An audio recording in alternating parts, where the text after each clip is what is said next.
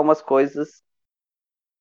E aí eu parei para ficar tentando pensar além do, do dos significados óbvios de algumas escolhas, sabe?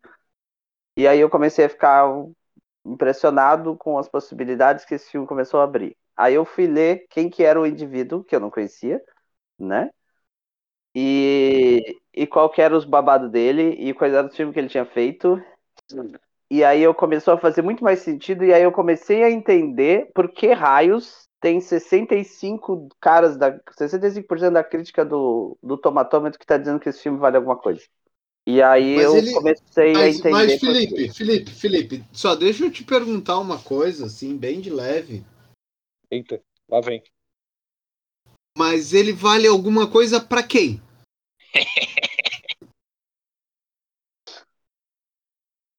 Então, a questão é essa. Ah, ele é.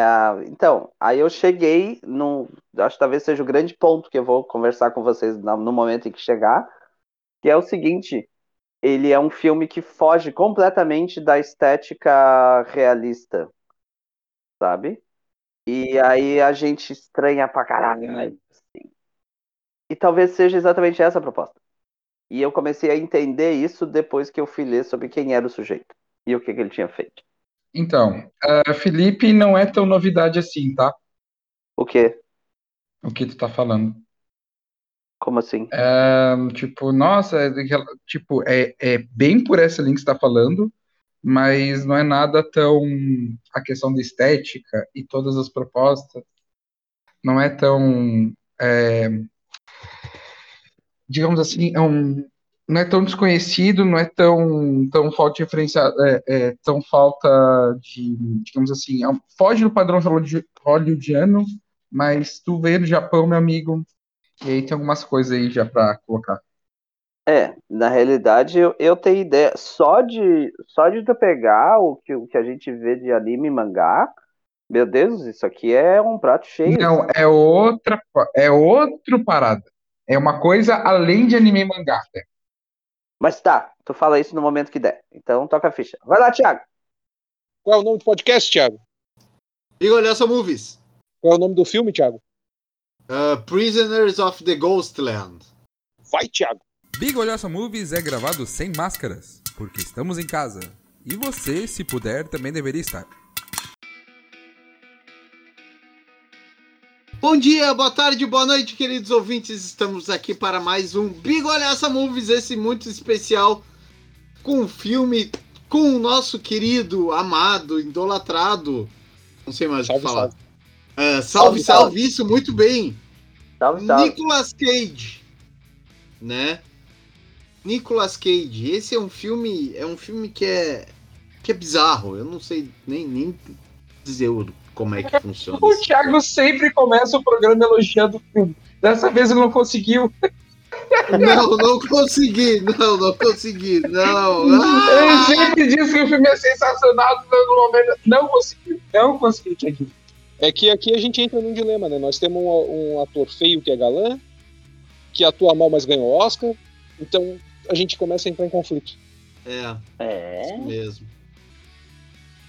É isso mesmo. Agora vai lá. Então tá. Continua, tudo bem, Thiago. É o que tem para hoje. Uh... Tá. Uh, vamos lá então.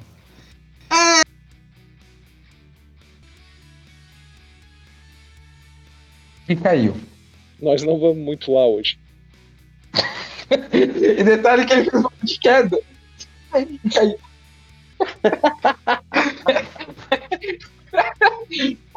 Foi o momento mesmo do Tunes. E olha que a gente gravou Space Jam. O Thiago achou o filme tão ruim que ele conseguiu fazer a internet dele falhar para ele não estar tá aqui. Oh, não, é por aí, é por aí. Eu acho que ele tá jogando, sei lá, um monte de almofada em cima do modem dele. Não tem sinal Wi-Fi. Onde é que. Tá, então eu ia apresentar a mesa, então. Né? Isso? É. Isso, vai lá, apresenta a mesa. É, então, essa tá, mesa da Potter Barn aqui, ó. Essa mesa da Potter é. Barn. Maravilhosa. É, essa mesa, então, começamos aqui com a nossa maravilhosa mesa uh, daquela, daquelas pessoinhas, né? Falando aqui o nosso gra- grande mestre de eventos, Fernando Cabum. Gran, gran, gran, gran mestre de eventos, Fernando Cabum, praticamente uma volta. Então tá bom, oi, tudo bem? Como é que vocês estão aí? Tudo certinho? Vamos então, continuamos aqui com aquela mesa maravilhosa, aquela pessoinha que adora dar aula para vocês.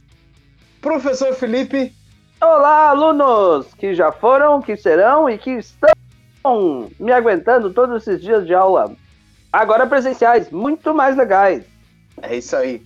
E a nossa figura divina, nosso grande editor, faz tudo, aquela pessoa que adora conversar com você sobre cinema. Mestre Leonardo Jesus.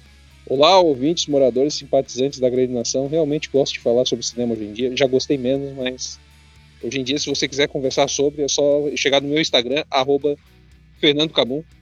Opa, pera. Não, não. Principalmente se Então você tá. tiver alguma reclamação, é esse endereço. É esse endereço. Twitter só chegar- também, tá? É só chegar ali e perguntar: e aí, tá de férias? Como é que É tá? ofensivo quase. como é que- já trocou o óleo da Hilux? Pergunta umas coisas assim. Quanto custa para abastecer a Hilux? Eu gostaria de informar os nossos caros ouvintes que eu não dirijo no Hilux. Não, o chofer dele dirige. Exatamente. Eu acho tão legal que ele reconhece o trabalho do Jarbas. É isso aí. Cabum tá É gerando emprego, rapaz. Falando nisso, grande abraço, Jarbas. Isso aí, Jarbas. Uhul! Jarbas, queremos você aqui, hein? Vamos, vamos Vou- conversar sobre conduzindo Miss Daisy. Uou! Eu vou jogar no Facebook, procurar algum Jarbas, sei lá, procurando pessoas, Jarbas. O primeiro que aparecer, eu vou convidar para participar da próxima mesa do Bigolhaço. Então a próxima vez vai ser sobre conduzindo Miss Daisy. Perfeito. Aí sim, hein? Perfeito. Já gostei. Vai, Felipe, apresenta o Thiago, faz favor. Então, para fechar a nossa mesa, essa pessoa fantástica que não é divina, que não tem uma Hilux, que não incomoda todas as pessoas do universo que um dia terão aula com ela, e que é Não. essa pessoa que é esse centro de beleza estética sensacional, esse ícone da grande nação, esse homem é um espetáculo que infelizmente está sendo escondido das massas devido à sua máscara. Mas não se preocupem, logo passará. Vocês terão acesso a, essa, Dentro a, de sei lá quanto tempo, mas vocês logo terão acesso à esplêndida visão que é a barba do Irmão Rocha. Boa noite, bom dia, boa tarde, queridos ouvintes. É isso aí. Tamo na nós na fita. Thiago, centro de beleza estético. Tu basicamente faz peeling agora também. Você faz barra de axis, Faço. faz tudo aí. Faço. O pior que eu faço. Massagem. Não, é um Faço centro de beleza também. estética. Fica do ladinho da cabeleireira Leila e da sobrancheila. E ficar É próximo do, do estacionamento da Hilux, é isso? Esse mesmo. É, É, esse ah, mesmo. então tá. É isso mesmo. Se você tiver dúvida, é só chegar ali perto e chamar Jabba. Aí Você sabe que chegou no lugar certo. Vamos às perguntinhas. Muito bem, começaremos nosso programa sobre os prisioneiros de Ghostland, ou da Terra Fantasma, ou sei lá, os- achamos várias versões desse nome em português, mas vamos lá. Primeira pergunta. Primeira pergunta é: esse filme funciona, sim ou não? Explique. E o primeiro sorteado da noite será. Cabum! E eu já faço sinopse também? Claro! Beleza. Então, Prisioneiros de Ghostland, ou Prisoners of the Ghostland, como até agora não foi traduzido o título, sei lá. Eu achei que ia dizer Prisioneiros de Ghostland ou Prisoners of Terra dos Fantasmas. né? Ou Prisioneiros da Pera, não sei, tô na dúvida ainda. É, basicamente, o filme conta a história de um cara que tá lá, depois é um cara malvado, que assalta banco. Mas daí ele vai num, no Paranauê muito louco, onde prendem ele, e para ele ser solto, ele tem que salvar a filha do cara que tá preso num lugar que ele não entende muito bem. Mas que ele Neta. aceita o negócio. Neta. É neta Mas do ele- cara, não é nem filha. É, isso, Neta. Eu falar Netal, esse é o nome do lugar? Não, mas era Neta, tá bom. E nem neta é, né?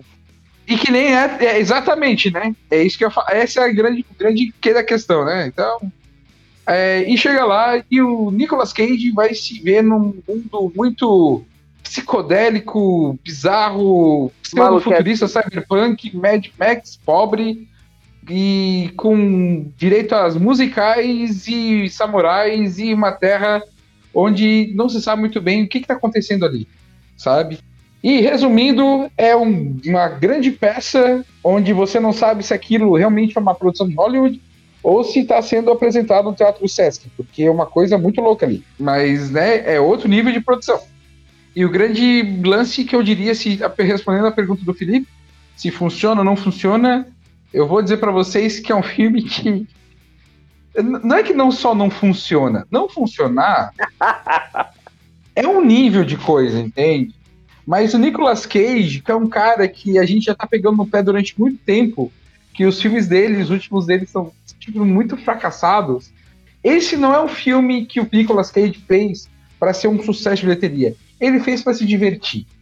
E eu, num caso, ele, tu sabe que o Nicolas Cage tem esse, esse, essa pegada meio nerd, meio quase otaku reprimido, um cara que sempre quis interpretar o Superman nos cinemas, né? E aí, daqui a pouco, você vai ter ali o cara que faz um, esse filme inteiro. Ele, ele é uma grande homenagem, por assim dizer. Ele é um fatiado, um, um, você coloca basicamente diversos diretores japoneses de terror e ficção científica coloca tudo misturado num liquidificador e você vai ter essa grande obra de arte aí que talvez tenha alguém que goste, mas não é essa pessoa que você fala neste momento. É isso. Jesus! Então, Nicolas Cage, que é um, um dos Homens-Aranhas do Aranha Verso, uma das ameaças aracnídeas, aquele Homem-Aranha em preto e branco, não lembro qual é o nome correto. No ar. No ar o Homem-Aranha lá. E também parece que ele é um Superman na dublagem, eu acho, do Teen Titans, eu acho que é. Mas eu não, no, no momento não vou fazer essa pesquisa direito. Olha, eu passei muito tempo sem ver as fuças do Nicolas Cage e acabei vendo um pouco demais do Nicolas Cage nesse filme, porque ele aparece de fraldinha no começo do filme. É verdade. Só isso já foi um aviso de. Quem sabe tu para de assistir isso. Mas como era um final de semana de muita chuva aqui na Grande Florianópolis, eu pensei, não, eu levarei esse filme até o fim, porque a grande nação da Bigualhoça precisa de um podcast sobre isso. Afinal, só tem uma crítica na internet sobre esse filme, terão duas. E o Bigualhoça não será, não deixará de criticar esse filme. E, meu Deus, quanto arrependimento. Bora criticar. Próximo é o irmão Rocha. Cara, o que dizer desse filme? que mal conheço considero pacas. É, sabe, esse filme me deixou assim meio que sem palavras assim, sabe? É um filme que me deixou atônito, porque eu não sei nem o que dizer do filme. Não funciona, eu não Thiago. Espero... Olha, se ele, ele funciona, ele Cara, é difícil dizer se ele funciona ou não funciona, porque ele é muito errado. Parabéns, Nicolas Cage. Você bugou o Thiago. Meus parabéns. Não basta ficar dando showzinho. Não basta é, ficar dando showzinho bêbado em bar como você estava fazendo alguns dias atrás. Aí você bugou um dos, uma das grandes mentes da grande nação. Cara, é, é... muito. É muito. Ah, sei lá. Muito bem. Sei lá, é. Não sei. É então. um brain damage absurdo. E por último, eu. então, inicialmente, eu assinaria embaixo de todos os comentários que os distintos colegas fizeram. Mas aí eu resolvi dar uma olhada de novo nas coisas que eu tinha notado, resolvi pesquisar um pouco sobre a direção. E eu mudei um pouco de ideia, tá? E diria que assim, inclusive eu fui ler a tal da crítica que o Jesus comentou, né? E eu acho interessante que não, não se fala dos temas levantados que o, que o filme propõe, que é uma das coisas que a gente fala bastante aqui. E eu acho que talvez esse seja o grande problema, assim, porque ele é um filme que não é realista, tipo, que não que nenhum momento se propõe a ser, inclusive o visual é absurdo no último nível, sabe? E é um. E, e assim, vocês lembram como a gente falou mal do cos pobre do, do Space Jam? Pô, aquele lá é maravilhoso perto do que tem isso aqui.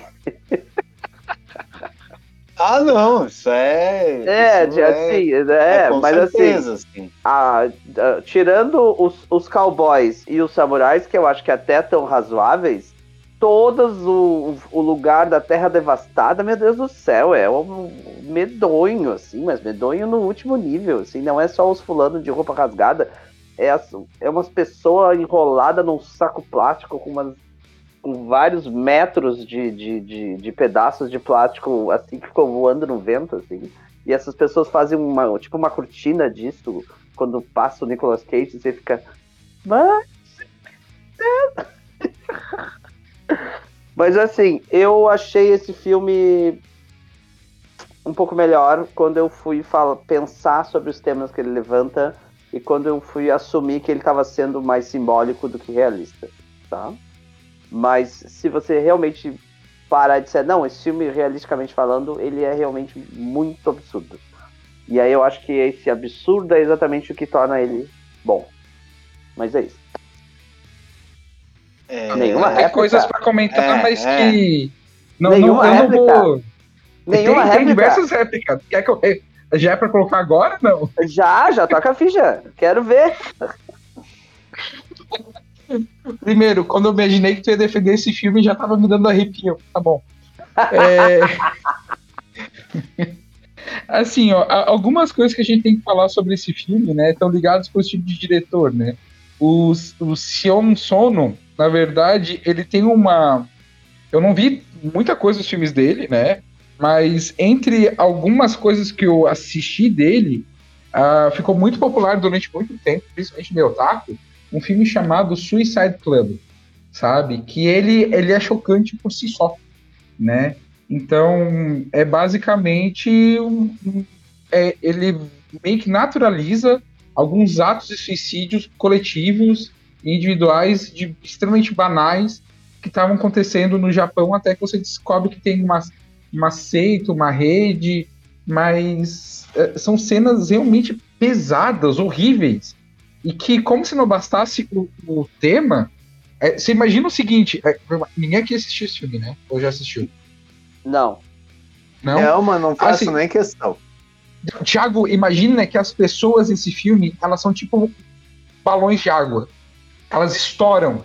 Elas estouram e, tipo, sai sangue pra tudo quanto é lado, mas é uma coisa muito horrorosa. A primeira sequência do filme é um bando de, tipo, imagina um metrô de Tóquio, onde de repente vem do nada um monte de colegial e começa a se dar as mãos na frente da linha do metrô, ninguém entende o que está acontecendo, e eles fazem aquele um, dois, três e, e todo mundo vai junto. Tipo, como se fosse uma grande brincadeira. E todo mundo morre explodindo água e chocando toda a galera ao redor. É, é uma coisa extremamente gore. Extremamente gore. E Tipo, esse cara, ele, Tarantino. Ele é um filme do Tarantino, mas ele vai numa. Ele é outra pegada, porque o Tarantino ele tem geralmente é, alguma coisa mais que ele quer passar relacionada a. Ele não usa o gore pelo gore, sabe? Sim. E, e não, esse diretor, ele se aproxima muito a uma linha de direção, a uma linha próxima de ter. Ele faz um. um- eu não, eu não vou falar que é terror japonês, mas ele, ele tenta pegar essa, essa questão do, diretor, da- do terror japonês e levar num nível mais tipo de um. como se fosse um, policial barra aventura, dependendo do filme que ele tá fazendo. Que, cara, é muito errado, é muito bizarro, sabe? Então, ele tem outro também muito famoso de 2008, que é o é o Poli é Tokyo Police Gore, sabe? E aí você já imagina como é que vai funcionando as coisas dele, né? Ele, ele trabalha muito com, com essas questões assim, que, assim, se a gente pegar umas, umas questões clássicas, você vai ver uma coisa que você pode correlacionar com Takashi Miike, sabe? Que é outro diretor bem famoso japonês, que ele, que ele já tem uma pegada meio escatológica, meio bizarra de, de colocar. E se eu falar de filmes que eu acho que vocês já devem ter pelo visto visto o trailer, que é tipo Machine Girl ou Tokyo Gay, é... né? O, não é Tokyo Geisha, como é que era? Ah, meu Deus do céu, Tokyo Robo Ghoul? Geisha. O Robo Geisha, Robo Geisha, você lembra do Robo Geisha? Eu lembro do Robogueixa e lembro desse outro que tu falou. Então, é esse negócio, entende? Quanto mais Jesus, absurdo, mais Jesus. caótico eu consigo colocar. Jesus. Jesus. Eu parei pra tu Je- falar com Jesus. Pode Oi, falar com Jesus. Jesus, tá me escutando, Jesus? Diga, diga. Ah, não quer ir ali tomar um café e depois volta quando os dois terminarem? Cara, eu, eu já tô fora já. Eu já tô. Não, não, não, não, não, não, não. Eu não vou admitir isso. Eu não vou admitir isso de um cara que idolatra Sharknado. Se tu assistir o trailer, Thiago, Thiago, se tu assistir o trailer de Robo Geisha, tá? Se tu assistir o trailer de Robo Geisha, tu vai pra outro naipe. É todo mundo Não, amigo não, não, aqui. Calma. Não nós precisa temos a limites. Não, não, não. Nós temos limites. Isso se chama vem então, Grisão, vem então, vem então. tá? Bounders, tá? A gente tem limites. Sai daqui com teus boundaries aí, ó. Tu pega o Ah, mas Robo eu- Geisha, coloca uma. Shingirl aí. Próxima pergunta é. Não, não, não, não. O debate não acabou, calma aí. Eu e o Thiago vamos ali no WhatsApp conversar outra coisa, vocês podem continuar que a gente já volta. Não, É, não, próxima pergunta é: Qual é a melhor cena do filme? E o primeiro a responder é o Jesus, depois vai ser o irmão Rocha, e depois pra vocês poderem só ir pra, pra tomar o café, e depois deixa eu e o Cabum, tá? Muito obrigado. Vai, Jesus. A, a melhor cena do filme, pra mim, uma cena que eu gostei bastante mesmo, foi a cena da explicação sobre o que é a Terra Fantasma e o que é o povo que tá na Terra Fantasma. Não o pessoal que, que quer sair, mas o pessoal que meio que fica na fronteira ali. Os coiotes da Terra Fantasma. Que é quando eles explicam sobre a questão do carro que estava levando uma tropa de assassinos e coisa, e que teve um acidente, e que aquele povo tá ali, e toda a questão que envolve aquilo ali, eu achei interessante. E pra mim é a melhor cena do filme. Irmão Rocha, por acaso é você, sorteio aqui, ó, que surpresa. Eu vou concordar com, com, com Jesus que o, a melhor parte do filme é essa. Essa explicação. Apesar de que é, é a única explicação que aparece no filme, porque o resto não tem explicação nenhuma. É muito zoado. Mas acaba fazendo, de certa forma, acaba, acaba fazendo um certo sentido. Então, é, a explicação eu acho que é válida. Como, como o Thiago veio na minha onda, eu gostaria de citar a segunda melhor cena, que é quando o Nicolas Cage pega o carro, sai manobrando, dá uns cavalinhos de pau, e de repente ele desce do carro e pega uma bicicleta com cestinho. E a legenda do filme é. E a legenda do que o cara fala pra ele é: o maluco é brabo. Sim.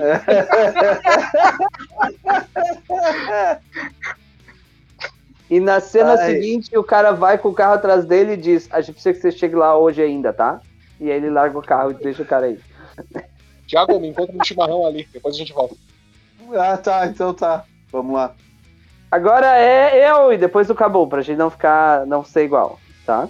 Pra mim, a melhor cena é quando a menina a, acorda e aí ela sai de dentro da barraquinha dela, toda suja, imunda, cheia de gente da, da terra devastada, e aí ela é. Ela, ah, eles abrem a cena para aquele visual que tem o relógio e aqueles andaimes, todo aquele negócio, e tem os caras segurando o ponteiro do relógio porque eles querem parar o tempo.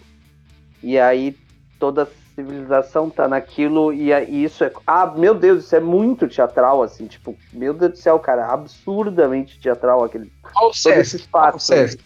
Não, o, cenário, o negócio, eu olhei para aquele de cara, que troço, né? E inclusive foi ali que eu comecei a ficar viajando um pouco nessas coisas simbólicas e no que, que eles queriam dizer. Inclusive mais adiante, quando eles. Quando o Nicolas Cage, tipo, liberta eles de alguma forma, ele chega e diz, não, larga o relógio, sabe? E aí a mulher vira e diz para eles que eles estão livres do tempo. E eu achei isso sensacional. Porque eles seguram o tempo. Porque eles estão segurando, realmente segurando o, o tal do troço do relógio. Porque eles acham que se o relógio funcionar, a máquina vai funcionar e a cidade vai se implodir. Então eles estão impedindo o tempo de, de, de destruir a vida dele. Cara, muita viagem, muita viagem, sabe? Eu achei muito bom porque eu fiquei, cara, o tempo, as pessoas estão livres do tempo, sabe? E aí eu fiquei, aí eu fiz uma relação com toda essa questão de que, tipo, o Japão é uma sociedade toda de gente super trabalhadora, ou pelo menos estereotipamente falando, né? De, do, do, trabalho direto, as pessoas trabalham, sei lá, das, das 8 às 6 a vida inteira, e blá blá blá, e que isso é a vida deles, e aí eu fiquei pensando, cara, isso é uma crítica tão grosseira, mas tudo bem. Vai, acabou. Tu tentou tirar realmente leite de pedra nessa justificação, hein? Porra. Ah, mas é. Eu, não, eu achei ótimo, por isso que eu tô te falando. Eu fiquei. Não, tu, tu foi além do que o diretor quis fazer, cara. Tu, tu fez uma. Nossa, se fosse metade disso, já, já tava bom. É. Assim, ó, se, se for a caminho de analogia desse, nesse ponto, feliz. É que, realmente, é, é que... tu tá considerando uma coisa boa, foi, foi bom. Não, e assim, é, eu te falo isso porque, por exemplo, eu achei toda a questão que envolve o nuclear do filme uma crítica gigantesca, assim. Não só falar sobre a explosão nuclear de Hiroshima e Nagasaki, como falar da, das, das torres nucleares, e aí a, e as torres nucleares produziam lixo, e aí o lixo destruiu a cidade, e aí os donos das torres nucleares nada fizeram para nos ajudar. E aí eu fiquei pensando sobre toda a discussão que é, por exemplo, as usinas eh, japonesas que tiveram um problema com o terremoto, lembra? Fukushima? Hum. Isso. E, o, e, que, e que de repente se descobriu que tem radiação não sei aonde, que de repente se descobriu que a água e não sei o que está super contaminado. E aí o que, que a gente vai fazer? Esse tipo de situação. É, rolou muito isso lá. Então, e se tu parar para pensar, é, é claro que não chega no nível de Chernobyl, porque, né? Certo? Mas uh, você tá. Não, mas era, era, bem grosseiro o negócio lá. É, o pessoal então, escondeu mas... muita informação. Exatamente, mas a questão é essa: você está fazendo uma alusão grosseirésima ao fato de que, a, a, digamos assim, o acidente acontece porque, porque existe o lixo nuclear guardado, aquele negócio e tudo mais, né? E que então aconteceu um problema de uma situação que as pessoas não, não tipo, elas não têm controle sobre aquilo, né? Mas os homens nas torres nucleares têm, e os homens das torres nucleares estão cagando andando pro troço, assim. Entende? Eu achei uma crítica gigante, assim, a tudo isso. Mas vai. Hum. Qual é a melhor cena do filme?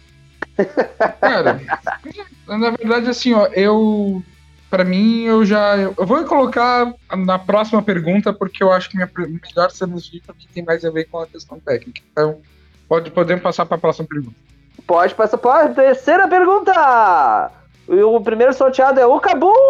O que é impecável nesse filme? Cara, a, existe uma questão estética, principalmente algumas cenas específicas, não é uma coisa geral do filme, mas que é muito bom. A cena inicial do filme é muito impressionante como ele tenta fazer uma jogada simples, na verdade, entre as cores, na divergência entre os planos e principalmente no, no contraste muito forte, né? Que eu acho que tem na quando você pega a criança e ele precisa de alguma forma caracterizar que, cara, eles fizeram uma coisa em, que não você não tem perdão de forma nenhuma. Eles estavam assaltando o banco, tudo bem. Eles estavam sendo violentos, tudo bem mas você, de uma forma geral, existe duas coisas no cinema que você não tem perdão: quando você mata a criança ou mata um cachorro. E aí eles matam uma criança. E isso marcou eles como sendo os caras mais terrivelmente malvados de todo o universo e sendo a escória do, do mundo. Essa cena, assim, eu achei bem, bem construída, foi bem bacaninha, né? Tava mostrando ainda sobre o que, que era o filme. E a partir dali foi tipo erguer os braços porque a montanha russa tá descendo. Ah, pois é. E aí então eu vou eu vou responder o que é impecável e vou falar, juntar exatamente contigo. Eu acho que o, o que é impecável. Porque os é outros essa... estão tomando café? É claro, né? Então, o. O que, que foi? Posso chimarrão. Tá, pega aí. Bom, continuando, né? Uh, eu acho que a questão estética que o filme propõe de fazer, de ter num mesmo filme aquela, aquele banco que é uma coisa quiche colorida, estranha, aquela criança, aqueles funcionários com aquele uniforme, aquele troços, a mesma máquina de, de, de bolinhas, sabe? Eram troços, né? E ao mesmo tempo tu tem aquilo, e aí tu tem aquela, aquela coisa meio velho oeste, e aí tu tem a coisa samurai, e aí tu tem os caras vestidos de samurai, e aí tu tem um monte de cara vestido de velho oeste com direito a xerife, e aí tu tem ao mesmo tempo você tem o a terra devastada, né? E aí tá todo mundo nessa nessa coisa que a gente até já falou que tipo que tem um tanto das pessoas maltrapilhas e tudo, mas tem um, povo numa viagem da, das, das roupas de plástico, não sei o que, do outro cara que, que cobre as mulheres com pedaços de boneca, sabe? E do, e do outro sujeito que tem uma carroça que é uma livraria e aí ele fica lendo os livros para as pessoas porque é isso que eles é, essa é a é, é, assim que eles adquirem o conhecimento porque nada mais lhes resta, sabe? É um é umas questões muito, cara, é muito surreal assim, muito surreal assim. Felipe, vamos, vamos te ajudar? Vamos te ajudar? Olha só. Oi. É, vamos, só só para listar, só para listar. É um filme que você tem é, o pessoal samurai, você tem as geishas, você tem os cowboys, você tem o pessoal vestindo roupa de couro apertada que explode tudo baseado em. Ah, Você então, tem o... é só, só a roupa, a roupa do Nicolas Cage, só a depois que ele põe a roupa, a, a cena da explicação da roupa, é surreal, cara. Não, você Aham. explode se você olhar pra esquerda, você explode se você olhar pra direita, tu explode se tu olhar pro céu muito tempo, tu explode se tu chamar fulana de não sei o que, tu explode se tu pensar em olhar, se tu olhar pra bunda dela, o troço detecta, se tu disser, porra, fulano, anda logo, ele detecta, então, tipo, o cara não consegue fazer nada. Não, então, é, só essa parte já é bizarro. E aí você começa a misturar o carro antigo do Nicolas Cage, a questão de ter ônibus destruído, uma coisa, os ratos lá da Cidade Fantasma meio Mad Max, mas ao mesmo tempo os maltrapilhos com roupa cotidiana. Cara, é uma mistureba estética que aquilo lá não é o filme, cara. Aquilo lá é tipo, é o basicamente o backstage do Anime Friends, tá ligado? É um evento de anime completo. Ah, e os, é os, os carros com neon, lembra? Ah, no- sim, os neon. Os com neon, e aí as, e, a, e a- Meu Deus do céu, cara, é, é muito surreal. E, e ao mesmo tempo tu tem o, o, o, o cara que a gente. que é o que contrata o Nicolas Cage, que depois a gente descobre que é o vilão mor, que é o governador. Que é Oh, tipo meu um Deus branco, de terno branco, de cha- chapéu branco, que não podia ser mais, sabe, a, sei lá, o, a supremacia branca, sabe? Né? Não, não, não, não. Só faltou ele com um baldinho de frango. Ele é completamente o. Cara, como é que é o nome da franquia? Eu tinha essas coisas. Kentucky Fried Qual Chicken. franquia? Isso. KFC, ele é, É, o KFC. É, ele é o próprio KFC. Perfeitamente. Então, é isso aí. E agora é. Irmão Rocha! Dá uma pausa aí no chimarrão. Tá, vamos lá. O O que, que é impecável? Olha a Áustria. Impecável. A Áustria é impecável. A Áustria é impecável. Ah, cara, o que, que é impecável? Cara, eu não sei nem o que, que é. Não tem, eu não tenho o que dizer o que é impecável no filme. Esse filme é um pecado. É isso que você quer dizer. Porque.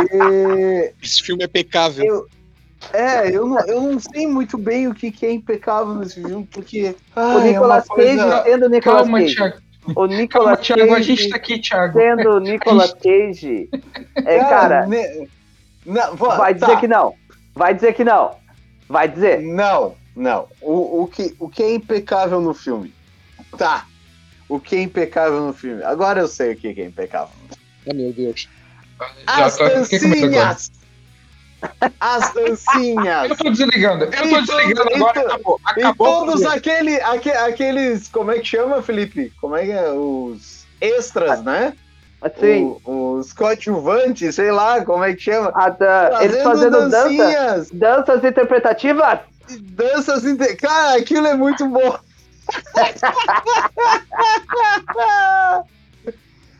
Ai, aquilo é muito bizarro e muito bom ao mesmo tempo, mas é, é impecável. Eu acho que isso é o impecável do filme. Aquilo é uma coisa que eu não esperava, que cada vez que acontecia que eu ficava, puta que pariu, velho. Sabe, é. Jesus, o que é impecável nesse filme? Ah, então, eu também fiz a comparação que o Cabum fez de. Teve momentos em que parecia Mad Max esse filme. Por mais que Mad Max não mereça tamanha of... Ofensa? eu acho que, eu acho Ah, não, que o, o 3 também tem um pouco disso, Jesus. Pode, pode ir fundo. Vai fundo. Ah, o da, o da Tina Turner? É, O o da da Tina Tina Turner é não tá demais. muito Não, longe não, daquilo não. ali, não. Não, não, não, não. Aí, aí, aí vamos, nós vamos começar a brigar aqui, porque vocês Mas- querem falar mal do, do Mad Max da Tina Turner comparando com, com, com, com essa coisa, esse, esse filme. Não, o da Tina Turner um ainda é melhor, Thiago. O Ele da- ainda é a- um pouco a melhor. Tina Turner queria ter o Nicolas Cage daquele filme. Mas nem a pau! O Nicolas Cage é Cage- das crianças do filme que tu nem sabia. se o Nicolas Cage aparece no filme da Tina Turner, ela, ela vai embora do filme. Mas aí vocês também comentaram do vilão, do governador todo vestido de branco, não sei o quê. Cara, tem uma cena dele que é que ele começa Bring America, Bring America. E aí os caras trazem uma sacola de dólar e ele fica jogando nas gurias. Eu achei muito aleatório aquilo. Mas Então, eu acho eu- que vai ficar como impecável. Pode falar, Felipe. Não, não, eu, eu ia comentar exatamente isso, inclusive, e depois ele fala no momento em que a gente descobre a profundidade da, digamos assim, da maldade dele, que, que ele se refere ao lugar que eles estão como Animal Farm, sabe? Como se aquele lugar fosse Sim. uma fazenda das netas dele. Que aí a gente já descobriu Uhum. que as netas, na realidade, são tipo as prostitutas ah, escravas dele, né? E ele chama de Animal Farm, e aí todo mundo grita junto. E aí me lembrou daquela cena do. Ah, esses últimos tempos aí que teve umas, umas, umas cenas do tipo dos coach na, na reunião do Madeiro, não sei o que, que é aquele monte de aquele monte de empregado gritando nos negócios junto com, com o sujeito, sabe? Cara, eu achei igual, Ah. igual. Não Peraí, era, você, da, você tá acompanhando. não era da Prevent? Tem da Prevent tem os caras do Madeiro, tem num monte de lugar. Ah. É só escolher. Tu quer esses parabéns coletivos que o pessoal faz? É isso? Não, não é os, é- é- não, não é os parabéns. O cara, o cara vem e grita. "Ah, Vocês estão na, na fazenda de animais, vocês são tudo animal fabricado para eu ganhar dinheiro. E aí todo mundo. É isso é aí. disso que eu tô falando. Como impecável pra mim vai ficar o Flash Mob no final do filme, porque não dá de chamar aquilo de luta. É um, é- é- não- Ok. aquilo, não, aquilo não passa de um Flash Mob armado. É Só verdade. O povo tá armado. E aí, cara, aquela. Meu Deus, irmão, aquela cena do Nicolas Cage lutando contra absolutamente todos os coadjuvantes do filme é medonha. Medonha. E aí. ele Medonhamente faz um- impecável. Não, e, e, e tu lembra da cena dele montando o braço mecânico? Que ele tá aparafusando o braço mecânico? Sim. E aí chega a Sim. menina e ele tá lá, apertou o parafuso, e aí ele olha pra menina, aí a menina olha pra ele e aí ele volta a apertar o segundo parafuso. Eu fiquei, mano do céu, que E ele nem tem uma chave de fenda Phillips. É, mas. né? Como é que é a chave de fenda não sei o que, tamanho 5 do. do Mitchell? Não lembro qual é o nome agora. Ixi. Próxima pergunta! Qual é o momento WTF desse filme? Começando com o Cabum. Ai, o filme inteiro? Ok, perfeito. Tá, assim, ó, mentira, mentira, tá? O filme tem, sei lá, duas horas. Não, é, acho que é. É, Tá, tem vamos uma hora e tem quase duas horas.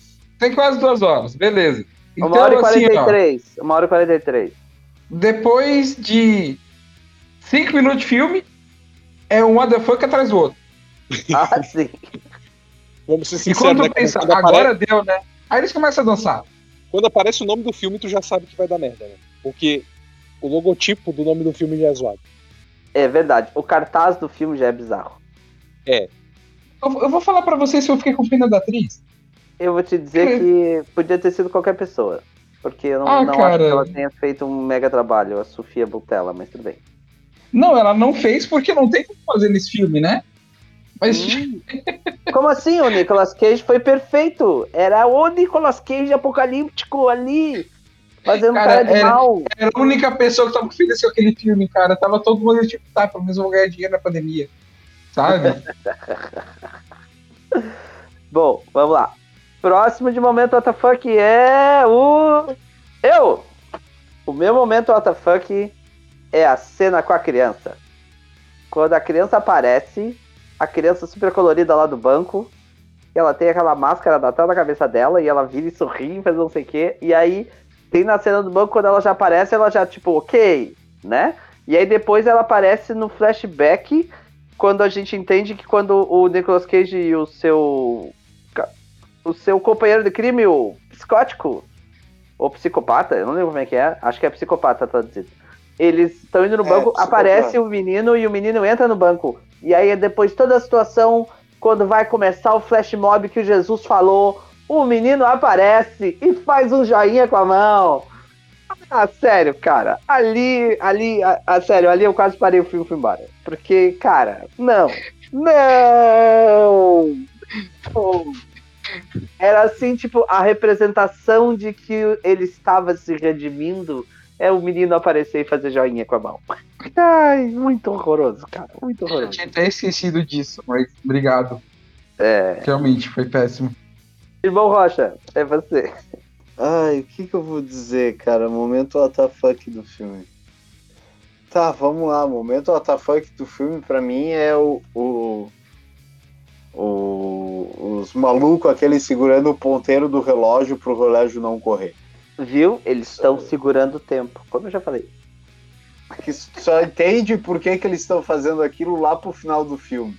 Mas até isso, até eles explicarem o que, que eles estão fazendo, aí tu já perdeu 40 minutos de filme, É né? bem sincero, Thiago. Chega num ponto que a gente não tá mais interessado. É. Sim, eu Exato. sei, mas. Tão surreal que. Já, é, já tem tanta coisa tão bizarra acontecendo que, tipo, ah, tá, os caras estão lá que o diretor mandou. É, né? Então, vamos lá. E. Tá, é isso. O momento WTF, acho que é isso. Jesus! Eu acho que, pra não dizer que é a cena da explosão do testículo do Nicolas Cage, Que é impressionante. fiquei preocupado com essa frase. Aquilo é impressionante, fiquei preocupado. Mas eu acho eu fiquei. Eu fiquei WTF com o momento em que diz quem é a, entre aspas, neta do governador. Porque já, come, já tinha começado a meio que desconfiar de que né, ele não era tão neto assim depois de um tempo, mas quando conta que mataram a que, a. que a mãe dela morreu no meio do rolo ali, ele simplesmente pegou a menina e levou. Eu fiquei, caralho, mano, é pior do que parecia. Ah, sim, sim, ele, sim. basicamente ele sequestra ela. Inclusive, mais adiante, ele diz: igual a você, tem um monte. É só pegar. Exato. É tipo. Não, não, eu, eu, te- eu tenho um monte igual a você. Não, é, não vai ser a única. A fazenda de animais, né? Sim. É, fazenda exatamente. de animais. É isso mesmo. Realidades desse filme. Que coisas vocês Bom. poderiam falar? Hum. Debate citar- livre, réplicas e réplicas.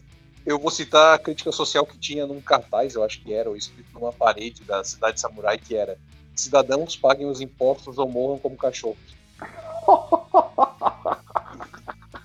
Tem um momento em que isso aparece escrito, não lembro se é um cartaz ou se é pichado, mas Bom, além dessas coisas que a gente já falou, tá? Eu vou dizer que quando eu parei pra pensar e tentar visualizar esse filme por esses temas que o filme levanta, eh, foi quando eu comecei a achar que esse filme era um pouco mais do que ele aparen- do que ele aparentava.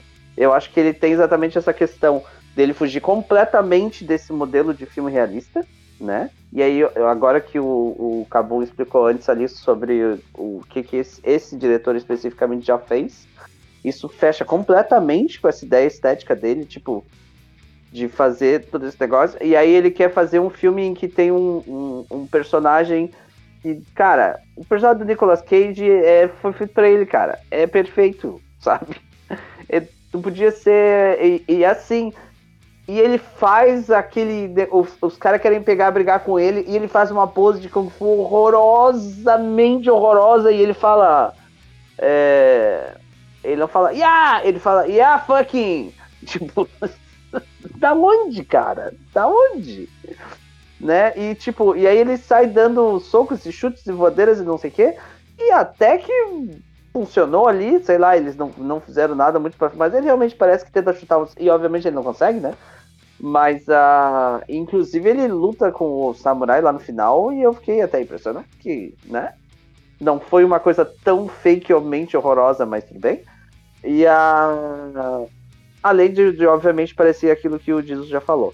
Mas, assim, esse filme vai, vai levantar, para mim, pelo menos, eu vi questões sobre energia nuclear, sobre essa, essa relação que tem disso com a, o Japão, com a história japonesa, com a situação da, da, da usina de Fukushima. É assim que fala, Cabu?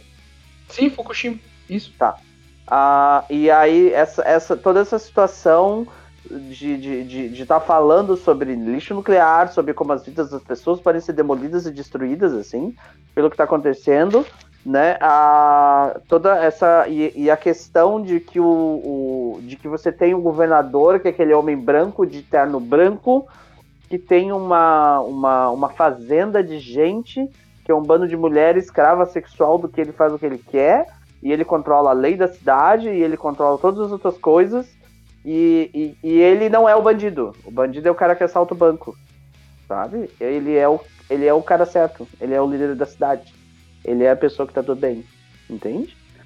E, a, e ah, eu achei sensacional, assim, todas essas, essas questões que foram levantando, assim, né? E essa, essa mistureba que o cara faz de western com cowboy, que não sei o que, que meu Deus do céu, que viagem é aquilo, assim, é um troço muito surreal, assim, né? E tem uma coisa que ninguém falou, tá? Mas uh, eu achei muito interessante como os personagens desmaiam e aí os desmaios explicam o filme. A fulana apaga e aí ela explica um pedaço do filme. Aí o Nicolas Cage explode o testículo e aí explica um pedaço do filme. A outra fulana leva um golpe na cabeça e explica um pedaço do filme. E assim vai indo, né? É muito estranho. Ah, eu, o, outra coisa que eu achei, meu Deus do céu, que é aquela. Vocês lembram quando os caras radioativos do ônibus atacam o, o, o Nicolas Cage, que é o Hero? Acho que a gente não falou disso, ele é o herói, né? Ele e é aí a bomba do braço É, dele. ele, ele não tem nome, né? O perso- É, ele é o herói. Os personagens não têm nome. Não, ele tem títulos. Eles têm títulos, eles não têm nomes. E aí o, o- e aí o braço dele explode e aí eles e aí a mulher acha que ele morreu, né? A neta acha que ele morreu, mas aí na realidade ele volta e aí ele diz que ele teve uma revelação e eu fiquei, cara, você perde um braço e um testículo e aí você tem revelações de vida. E você olha pro céu e aí no céu tem um buraco de concreto onde tem umas criancinhas olhando pra você. E as criancinhas dizem: "Vai, gurizão. Vai que vai dar certo. Você vai não, conseguir." é. Eu, eu acho incrível assim. Ele, ele tem. Ele. O. o a, tem, tem explosão lá do. No, teti- no testículo dele, né? Tem essa história toda. Mas. É sério. Ele tinha morrido em cinco minutos. Sabe? É. Porque. Sangra e sangra muito. Cara, é muito. Tem muito vaso É um sanguíneo muito- ali. Ele, Thiago, o V3 dele funcionou depois que ele quase morreu afogado em A Lenda do Tesouro Perdido, que é o quê? Ah, É verdade. Nem me lembrava disso. Ele foi mais fundo que o Titanic quando ele saiu, o celular deles funcionava normal. Então tá. É, Depois desse argumento eu não tenho mais, nem mais o que dizer. Realmente não tenho o acaso, que dizer. realmente gostou dessa estética, mas não é ninguém aqui nesse caso, né? É, realmente eu, eu fica aqui a recomendação para os caras dar uma olhada no Takashi Miike em algumas distorções bizarras. Cara, eu não tenho como falar para vocês. É que é, vocês imaginam o seguinte: vamos pegar um herói dos anos 70 e vamos fazer um filme, tá? Um herói dos anos 70, assim, que era uma animação bem, bem bobinha, era um, de um cara que era herói, mas ele tinha uma loja de brinquedo, aí ele salvava o mundo quando ele se montava, montava em cima de um cachorro gigante robô, e daqui a pouco fizeram o filme do Yaterman. Cara, tu acredita que o diretor, nessa mesma linha, cara, ele conseguiu fazer uma relação sexual da vilã com esse robô para um filme de criança? E quando o Meu robô. o- Deus! e o robô chega no orgasmo e ele explode. Então, assim, são É, essas esse coisas que acon- são essas coisas que acontecem né, nesse tipo de filme que seguem essa lógica, tá? Do, desse diretor, né? Mas no caso, assim, eu tô falando de Takashi Miike, né? Mas é- é- ele, ele não tem como dizer que eles não bebem da mesma fonte, cara. Tá tudo, tá tudo meio que associado, sabe? Cara, cara, depois dessa história, tipo, o Gabon assistiu um filme que o robô goza e explode. Depois de We Need to Talk About Kevin, We Need to Talk About Gabon.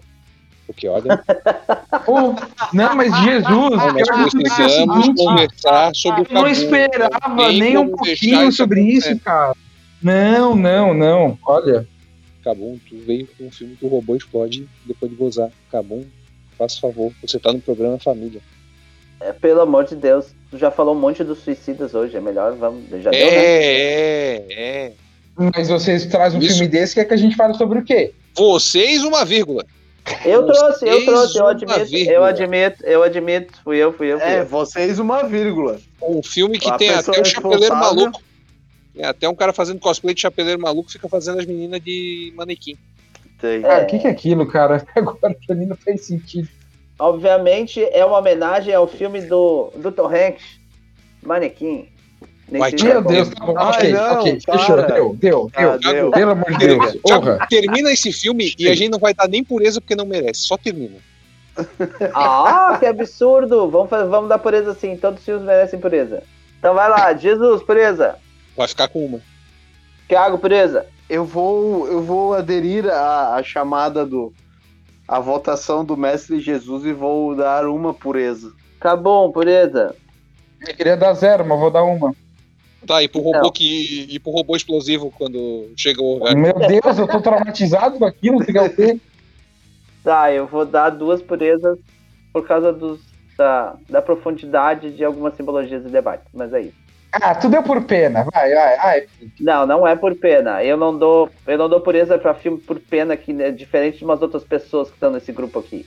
A gente não tem que ter pena. Opa! Ah. Denúncia! A gente tem que, tem que ter razão pra fazer as coisas, tá? Hum, Meu Então Deus tá. do céu. Então tá, queridos ouvintes, ficamos aqui com esse mais um sensacional Bigolhaça Movie, falando sobre Prisoners of Ghostland, né? Esse filme que, tu não, que vocês não vão encontrar em lugar nenhum, ainda bem, né? E aquelas coisas, né, nossos queridos ouvintes, né? Vacinem-se, mantenham distanciamento social, fiquem em casa e voltaremos.